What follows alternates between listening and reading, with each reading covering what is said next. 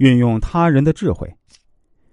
一个公司的发展，特别是在起步阶段，资源会十分缺乏，这需要领导者具备整合社会资源的能力和雄才大略，将最好的人才、最好的策划、最好的设计等整合成自己的团队。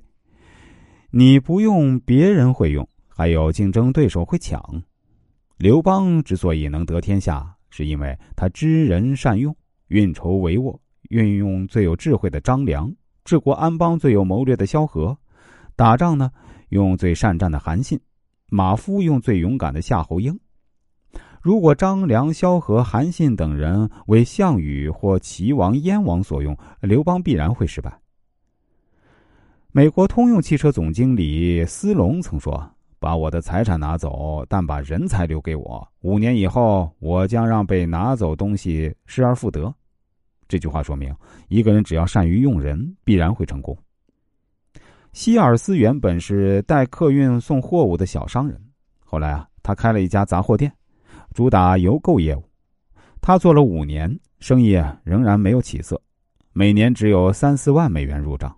他想，必须与人合作，借助他人的力量。才能把生意做大。凑巧的是，不久他就遇到一个理想的合伙人。一天晚上，他到郊外散步，遇到一个骑马赶路的人向他问路。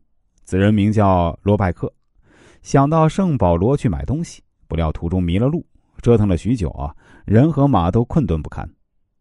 希尔斯把罗拜克请到他的小店中住宿。当晚，两人各抒己见，不谋而合，于是决定合力做生意。并成立一家合资公司，即希尔斯罗拜克公司。希尔斯有五年经验，罗拜克实力雄厚，他二人联手啊，如虎添翼。合作第一年，公司的营业额达到四十万美元，比希尔斯单干时增长了十倍。希尔斯和罗拜克都不懂得经营管理，生意越做越大，两人都有力不从心的感觉。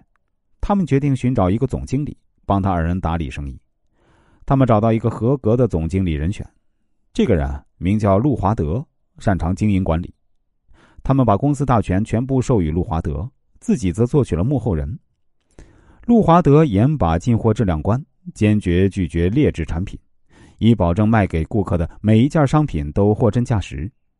那些厂商认为路华德对质量的要求过于苛刻，竟联合起来抗拒公司提供的产品。但希尔斯赞同路华德的做法，给他打气说。你这些日子太辛苦了，如果能少卖几样东西，就当轻松一下好了。受到鼓舞，路华德更加坚定了严把质量关的决心。那些厂商见其意志坚定，担心生意被别的供货商抢走，最终认同了他的做法。希尔斯罗拜克公司因此生意兴隆，十年之中，他的营业额增长了六百多倍，高达数亿美元。希尔斯作为一个外行，却能在十年间从一个微不足道的小商人变成一个全美国知名的大富豪，全赖于借力他人。他的用人手段其实很简单：找到一个值得信赖的人，然后授予全权，这是知人善任的体现。曾子曾说：“用师者亡，用友者霸，用徒者亡。”成就大事的人都知道，个人能力再强也是微弱的。三个臭皮匠胜过诸葛亮，团结一致，众志成城。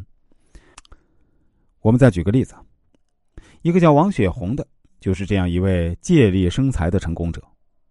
王雪红是创业和投资圈内少见的女性，在华人世界里几乎没有人超过她，即便是在美国也少见这样的企业家。在男性为主导的高科技世界里，王雪红却创造了自己的成功。王雪红是怎样走向成功的呢？善用人才是他成就大业的秘诀。他积极吸取他人智慧，借鉴经验，从而率领企业开拓更好前景。现在他的手下大都是专业经理人，很多呢都是能力非凡的工程师。这得益于他的有识人之明，并且真正做到授权，最大能力的运用他们的才智。例如啊，他旗下的陈文琪、林子木都是加州理工学院机电硕士。他们创业时与股东意见不合，失意时呢被王雪红发现，加入他购买的一家美国公司 VIA。从此啊，陈文琪进行策划，然后王雪红负责开发市场，林子木在美国研发新产品。三人合力拼出一片天地。接着，下属企业的创立让他的事业形成了规模。王雪红就是一位善借他山之石为自己攻玉的人，他靠的就是充分借助下属能力，利用下属的智慧，从而成为今天台湾的第一女首富。他山之石可以攻玉，他人之事我事之师，知人善用就会助你成功。